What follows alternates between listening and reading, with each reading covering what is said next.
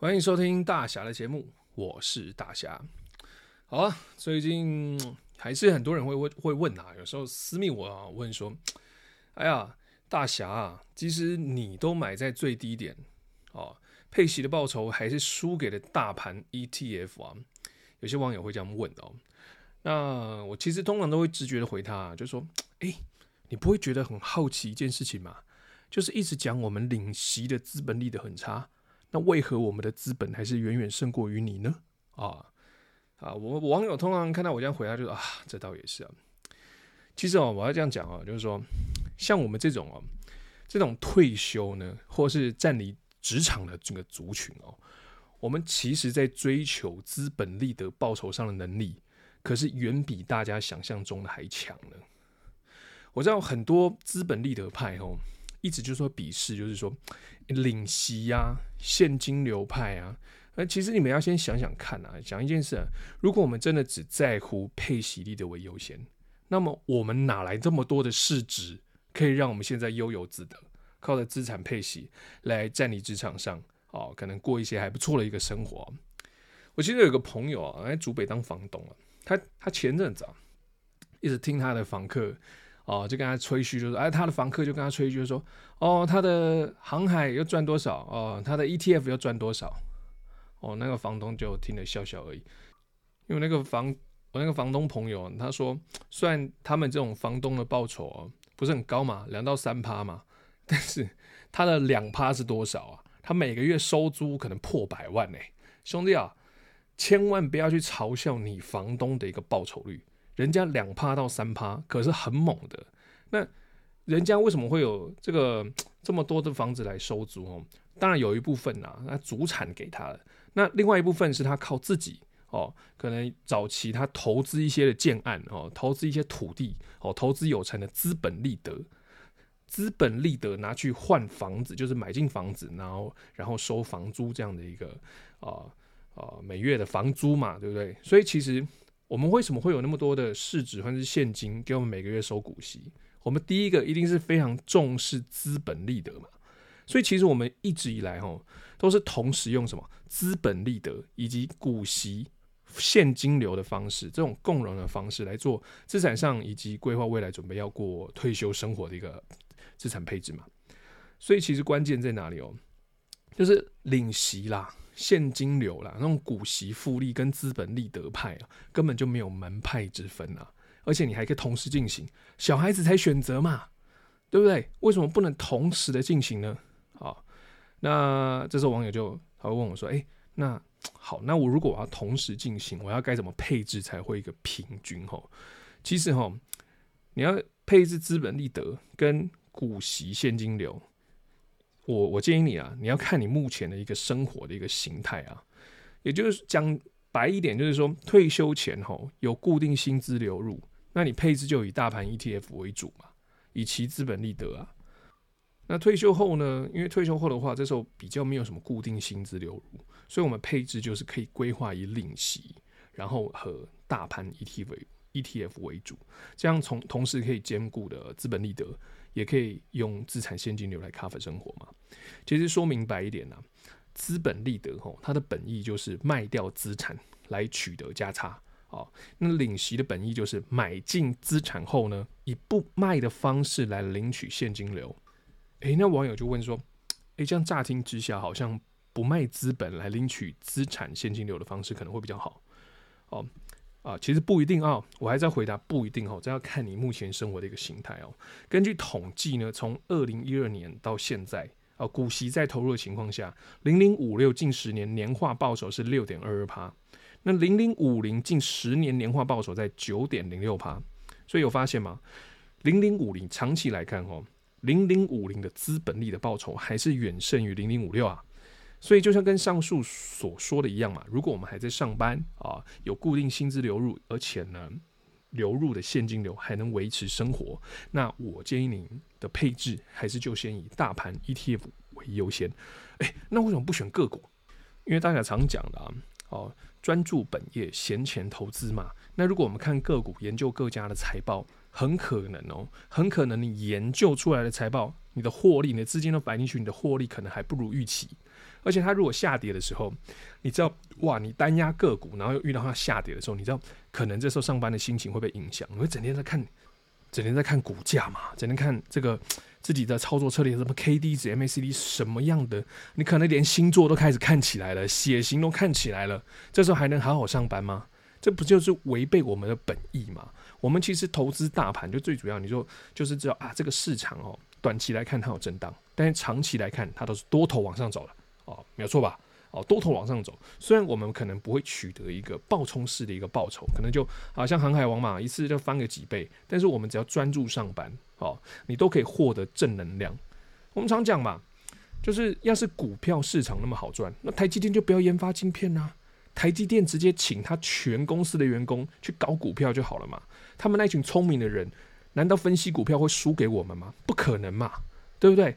所以专注本业何其重要啊！如果全台湾所有人都在炒股票的话，那这个台湾的经济都完了。所以在这个情况下，哈，还是比较建议就是说专注上班，然后我们用好的一个进场方式，就定期定额跟不定期不定额的方式去买进哦，这个大盘的 ETF。哦，当然你要选个股也是可以的，但是你要知道你自己对那个个股的呃一个呃掌握度好有多少，因为你掌握掌握度过多啊，掌握度要够高，这个点吼可以帮助你在股价下跌的时候，你可以勇敢的买进嘛。但如果你对这些的股票可能掌握度不高，而且你又想专心上班，那你就专心的投资大盘的 ETF 就可以了哦。也就是刚刚讲的嘛，如果我们还在上班，那有固定薪资流入，并且能维持生活，那我们的配置就尽量以大盘的 ETF 为主，就是期以期待这个资本利得哦，长期且完整的一个报酬。因为这时候在还用不着股息来过生活钱呢，我们最主要的目的是什么？我们最主要的投资目的就是要将我们现在拥有的整体资金来放大，并且呢，将股息再滚入投资来获得更完整且长期的资本报酬。诶。股息，那跟你我跟你讲，你投资零零五零，投资零零六二零八，这也是有股息，虽然股息不多哦，两三趴，但是你拿到的时候再投入市场，也是复利的一个手段。但是它的资本手，它的资本利得哦的报酬还是长期来看还是会比较多了哦。那刚刚说嘛，那投资在上班的时候，我们投资大盘 ETF 以期资本利得。可能会比较有有比较好的一个报酬，但是呢，对于退休族群，那就可不一定了。因为我们在退休或是说站离职场后，我们最主要就是说靠着资产现金流来 cover 生活的成本，前提就是要在不卖资产的情况下来获取足够 cover 生活的资金。因为如果在退休后，你全数的资产哦都是没有配置任何有现金流。的标的哦，那么你在退休后很可能要靠着什么？要靠着变卖手上的张数，要变卖手上的资产，才能拥有现金流 cover 生活嘛？那这其实很令人担忧诶，因为只要资产的配置不当，很可能就会面临到，呃，我不知道今年要卖几栋，哦，我不知道现在要卖几张，哦，就是在资产处分不当的情况下，使自己卖光资本后，却还活在这个世界上的惨剧，这时候会变得下流老人啊！那其实非常的得不偿失啊！我们看到很多啊收租的包租公啊退休的一些人，他们其实都靠什么生活？他们靠的都是被动收入的生活。所以你会笑他们说啊，你们的股息不多，你们的被动收入不多。哎，兄弟啊，通常哦，通常能退休的那些人，虽然他们的资产的现金流哦的确报酬不高，五六趴，但他们的五六趴可是几百万呢啊！股息缴税缴上千万上亿的大有人在啊！你会笑他们说，为什么你们不操作股票航运股一下就让你翻身？他会跟你讲啊，他这样就可以了，他这样子就可以了，稳稳的过就可以了。做投资都是要做我们有把握的，因为人家已经很有钱了嘛。人家资产已经 几个千万了，五六千万。你说再加他翻倍，他可能也用不到那么多的钱。他只要好好的过生活，资产稳稳稳的往上涨就可以了哦。所以，我们退休族群哦，最好的方式就是尽量不要靠变卖资产来过活哦。也就是说，在不要减损任何张数的情况下来靠股息或者资产的孳息来过活，就会就会变成非常十分合情合理的一个策略哦。我们另外的统计啊，就是从二零一二年到现在。除夕前呢，我们刚刚讲两个标标的嘛，除夕前平均的现价殖利率零零五零，50，近十年来说，平均现价殖利率是二点八九帕。好，零零五六呢，它近十年平均现价殖利率是五点三五帕。我们从二零一二统计到现在，二零一二年统计到现在，虽然说了配息为主的零零五六资本利得不如零零五零，好，但是零零五六能给予的现金流能力的确强过于零零五零。就好比啊，有一个人他的每月的生活成本可能是十万。那所以他一年的成本就需要一百二十万啊。如果哦同样的情况下，如果他选择零零五零，那他就需要四千一百二十五万台币哦，才有可能达成退休需要的现金流。如果他同样的情况下，如果他选择零零五六，那这时候呢，他只需要两千两百四十万的台币就可以达成退休哦。退休所需要的一个现金流的成本嘛，哇，你看你这个中间可是相差了一千八百八十五万呢，哦，哇，听起来是不是零零五六好像又比较好一点哦？但是哦，但是就出现在这时候了，我并不会这样就认定投资配息就是好过资本利得，哦，大家还是要讲一个观念啊，投资的关键永远在什么地方？是。哪一种方式最适合目前自己的生活形态？这样子才是做到一桩好的投资方案嘛，对不对？那资本利得还是配息利得，到底在这两者间要如何去平均的分配呢？我有个建议啊，就是目前看看我们现在是靠哪一种方式的现金流来 cover 生活就好了，非常简单呢、呃，案例一嘛，如果我们现在还在上班啊，上班的薪资的收入呢，能轻松 cover 生活。那么大侠建议你就是将闲钱资金全数配置在以资本利得为主的大盘上，好，ETF 上面就可以了，哦，就零零五零嘛，跟零零六二零八，好，这样无脑的，也不叫无脑啦，就是有规律性，哦，有计划性的定期定额跟不定期不定额，哦，慢慢来买入市场，长期来看，你肯定会，哦，有非常大的机会胜过那些选股的人哦，因为其实我们最主要的投资方式就是什么，将你的专注力，因为我们不是。操盘手嘛，我们不是专业的操盘手，所以我们将专注力放在生活上，好，放在工作上，这是非常合情合理的嘛，对不对？啊，还在上班呢，哦，我们就全数配置在以资本利得为主的大盘 ETF 上，哦，也就是说，在不把股息领出来花用的情况下，取得最完整的一个市场报酬。好，那案例二呢，就是说啊，退休族或是暂离职场的一个投资人啊，就像我们嘛。哦，生活呢就需要靠着资产自息来过活。哦，假设我们一年哦，假设啦，一年需要一百二十万的现金流嘛，那我们可以怎么样？我们通常都会怎么样？我们通常都会建议就是配置哈，大概两千两百四十万的资金在以配息为主的上面嘛，大概五趴，对不对？所以两千多万的资金配在配息的标的上，这样我们就可以得到现金流来 cover 生活嘛。那剩余的资金配息在哪里？配置在以资本利得为主的大盘上啊，你看。同时间，我们就可以解决现金流的问题，哦，同时也能够将这个啊资产呢，因着大盘持续往上走，去得到完整的市场报酬嘛。而且最重要的是什么？我们要战胜通膨哦。我常讲嘛，就是我们做事情要留一个余地哈。如果一年生活成本是一百二十万，那你的被动收入刚好来到一百二十万，就贸然退休，我想真的是贸然哦，你可能会遇到退休族群的大敌人。就是通膨哦，通膨很可怕哦。如果哎呀，小朋友的教育金也很可怕嘛，对不对？小朋友是吃钱吃钱的怪兽，你要是印钞能力是输给他，那那就有点辛苦了。还有时候生活的开销，突然间的开销哦，所以其实。哦，能够退休哦，同时也能够将这些资产哦，能够持续的战胜通膨哦，不是一件容易的事情哦，都是需要经过长期的一个专注本业啊，闲钱投资，还有知道如何正确投资的一个方式，才能持续的战胜通膨嘛，跟得到足够的一个被动收入哦。所以有发现从头到尾关键在哪里吗？哦，就是。不管你是资本利得还是领息派的，都都是没有任何的门派之分嘛。因为我们知道投资最重要的就是什么？要找到适合自己的一个方式，才能在配置上满足，可以 cover 生活的现金流，同时也能够得到大盘的一个报酬。那还有最重要的就是记账啦，因为我们知道所有的资产配置嘛，还有每个月的。啊，生活所需的一个现金，每年所需要花的平均现金到底在哪里，或是到底有多少，都必须要从生活中去反推啊。我们可能配息的部位要多少嘛？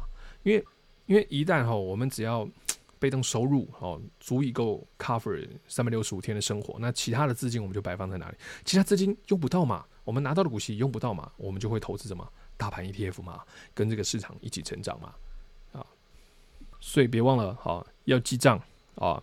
而且要两种方式混搭，才能决定出顺序嘛，再调整一个比例嘛。所以我们很常看到有些人说：“哇，大侠那个零零五零还是零零五六，哪一个比较好？”哇，小朋友才选择啊！哦，大人都是直接全买的啊！哦，直接买啊，两者一起买哦，没有关系，呃，不用吵半天呐，调整好属于自己的比例就可以了。像我自己在股票上的配置吼。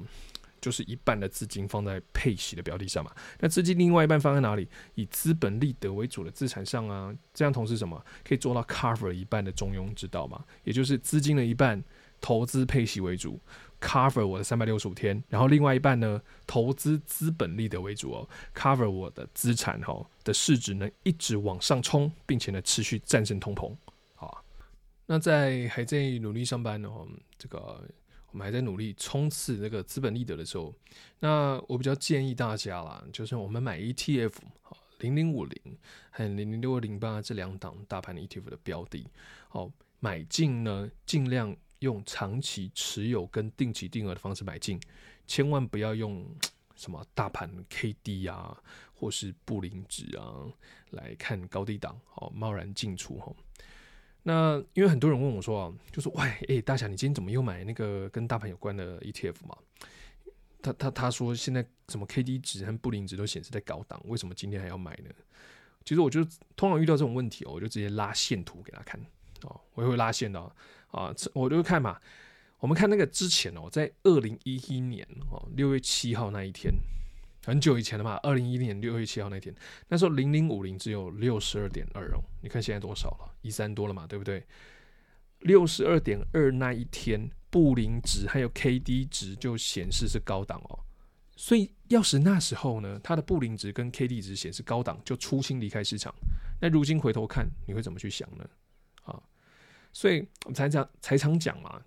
使用定期定额啊，或者不定期不定额来分批布局，长期持有获得完整报酬。哇，这句话真的是常常讲，长期持有获得完整的报酬，不忙进忙出不是很好吗？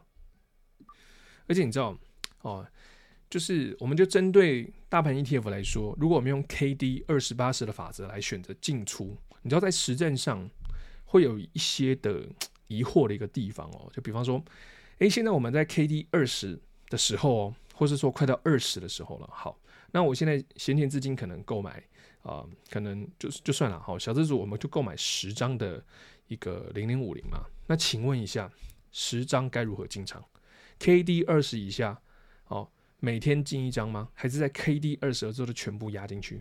那在压进去的时候，它是不是会往下掉？哦，或者说还靠近二十的时候，它就开始往上反弹，到时候要进还是不进？好，再来啦。那现在 K D 如果反弹回到八十，那我们要卖吗？我们要怎么卖？卖一张呢？还是在八十的全卖？卖掉之后，它会不会继续往上涨？哦，真的有这种情况哦。我们可以看过去的线图啊，K D 二十八十过去哦，K D 八十显示超卖区嘛，对不对？那时候很呃，我记得是在二零一八年还是二零一七年哦，零零五零，我自己有买啊。用 K D 二十八是不打折，而且我还有将完整的对账单放在我的呃粉丝专业早期的粉丝专业嘛。那时候我 K D 八十显示在八十几块嘛。如果那时候卖掉了，那前阵子 K D 二十显示在多少？一百二。请问这样是有赚吗？我为什么不长期持有就好了呢？设计出来的大盘 E T F，它的本意就是希望。哦，我们小资族能透过这种管理的方式呢，定期定额跟这个市场一起的成长，而且是完整型的成长啊，而不是让我们做一个呃价差嘛。当然你要做也可以啦，但是你就看你生活形态喜不喜欢。那我们还在专心上班哦，专心上班嘛，那你就专心上班就好。KD 二十八十就不用去管了，定期定额、定期定额哦，慢慢的进场就可以了，慢慢的布局就可以了。哦，像退休或者暂离职场，就顾好生活就好啦。把这个整个资产的配置都按照的比例去摆放，过生活才是我们要的嘛。每天看盘很累呢，就像你看哦，台股五月不是重挫吗？然后拖累兆丰金五月单月获利获利啊，它五月单月的获利只有七亿呢。来，我们来看兆丰金控啊，兆丰银行它股票投资的部位呢，目前持有什么？有交通运输、钢铁、船产啊，这些部位大概有高达上百亿哦。那兆丰银，因为五月股票台股重挫嘛，那兆丰银将这些的投资部位，它是放在有一个叫做，就是啊，透过损益按公允价值衡量之金融资产。啊，很饶舌啊！意思就是说，它要按月提列，好，必须每月根据月底的股价表现呢，与上个月底来进行一个评价。也就是说，他手上的一个部位呢，他每个月都要评价的。哦，如果涨呢，他评价的好一点；如果跌呢，他评价就差一点哦。那其他家金控有没有呢？呃，不见得哦。有些关谷金控呢，呃，他可能哦用。他上个月啦，有些有些关谷金控，他可能胖手指哦，用涨停板的价格哦，胖手指用涨停板的价格去买进，也是几百亿的股票啊，几十亿的股票啊。可是他有按月提列嘛？没有，不见得。所以财报呢，关谷金控最会玩哦，就看他怎么玩啦。好，也就是说哈，呃，他的 EPS 哦，上个月啊，为什么那么惨啊？只是因为股票投资的部位哦，它的认列科目的差异。哦，会影响可能会当月获利的一个表现的状态嘛？那不用担心。哦，兆丰金也表示，未来呢将以资产配置以及会计科目多元化的方向做一些逐步的调整啊。所以真的只是认列科目的差异啦，并非真的基本面跟结构受影响嘛。那一切哈，你可能还是会担忧，那没关系啊，一切就等到除夕前。今年除夕不知道。多多久了？八月多吧。那八月多的时候，我们再看它今年一到七月的累计 EPS 有没有超越去年同期的累计？如果有的话，那如果你这笔又是闲钱，那很简单，你就放心的参与除夕吧。那如果你这笔不是闲钱，好，那你可以在除夕前呢分批的将它卖出，这也是 OK 的嘛，因为已经不是闲钱配置了，就没有什么必要跟它。啊，天长地久啊！如果你是闲钱配置，那很简单啊，长期持有就好了嘛。你看，从以前几块啊，几块二十三块、二十块、二十三、二十四就被人家说高点，高到现在三十三了，搞不好快三十四了。你说有没有可能？我觉得是非常有可能的哦。尤其是现在有很多指数化的一个调整吧，那兆丰金它又被获选在什么 ESG 啊、零零五零、零零五六这种长期持有的一个清单，那这些 ETF 的规模有没有越变越大？有嘛？所以在这种情况之下，当然就是很容易哈，会同样的股息哦，可是它的什么，它的股价却越来越高，也就是说它的现价值利率以前是在五趴，可能哦未来都会往四趴做靠近哦，因为热钱市场嘛。然后指数化的一个调整的比例又非常的热络，那资金的汇集、投资人的汇集，这样的市场真的比较轻易的哦，就将好公司、哦好资产给卖出去了哦。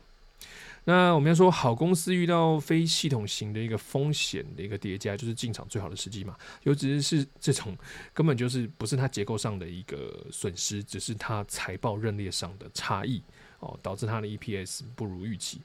那那我们看到现在股价还是硬邦邦啊，虽然这几天外资有持续的一个卖超啊、可能现在的股价好像在三十二点五左右，但是其实在除夕前，它还回到三十三以上，几率也是非常的大哦。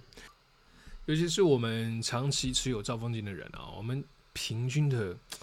的的一个平，我们就不要算什么哦，股息再买入还会扣成本的，我们不算这个了哦，我们就算我们平均买入价，其实大多数长期持有者的平均成本都是在二十二哦，二十五左右。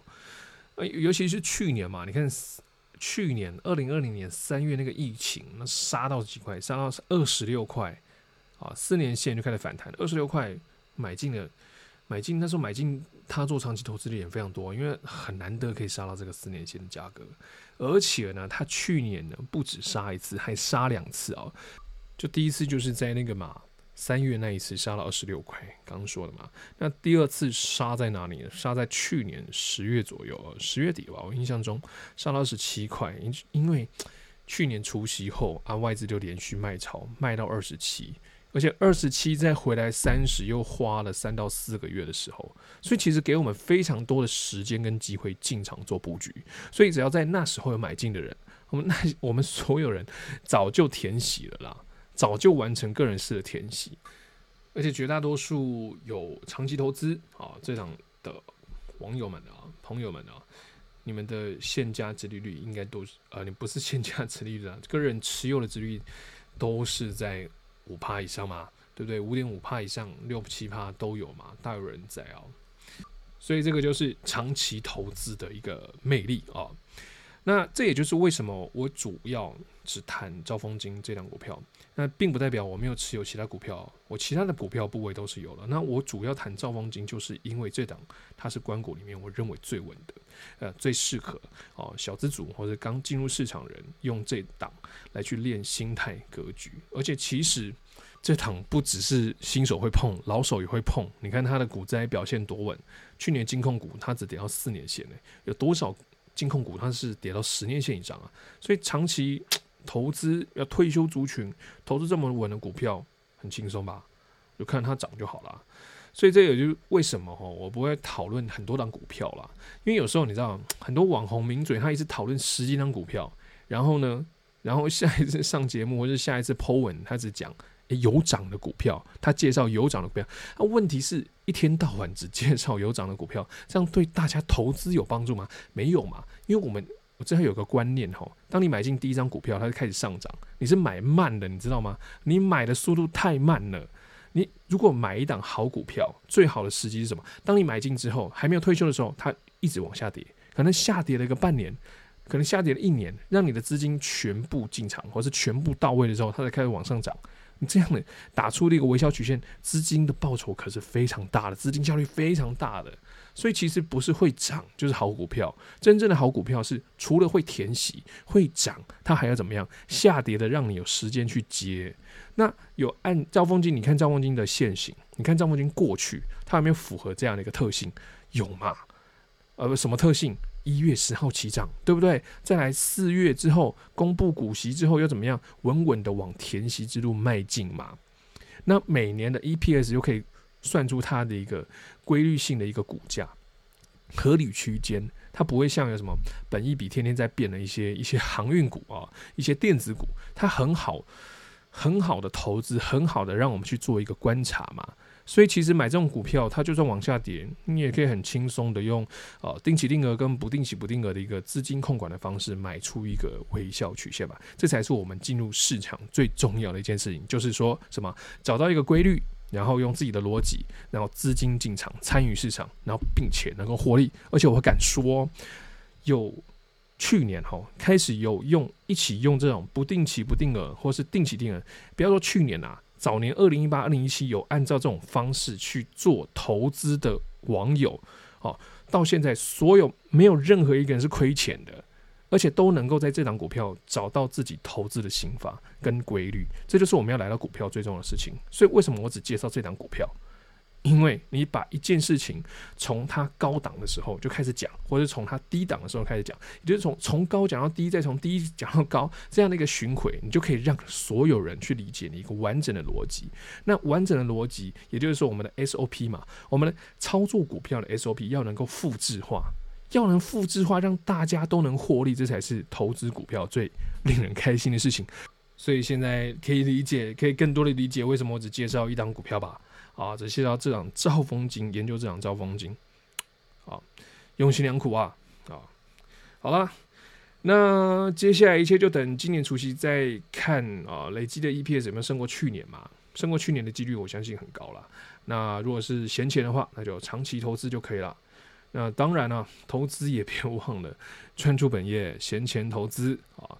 在节目的最后，要祝福大家投资的路上呢，都能够获得长期且完整的市场报酬。也希望大家能一起过着。呸！哦，今天打嗝哦，一直狂打嗝的。也也希望大家能一起被呃什么什么 打嗝打到忘记台词。好啦，就是希望大家能一起过着被股息 cover 的三百六十五天。啊，我是大侠，谢谢你的收听，我们下集再会。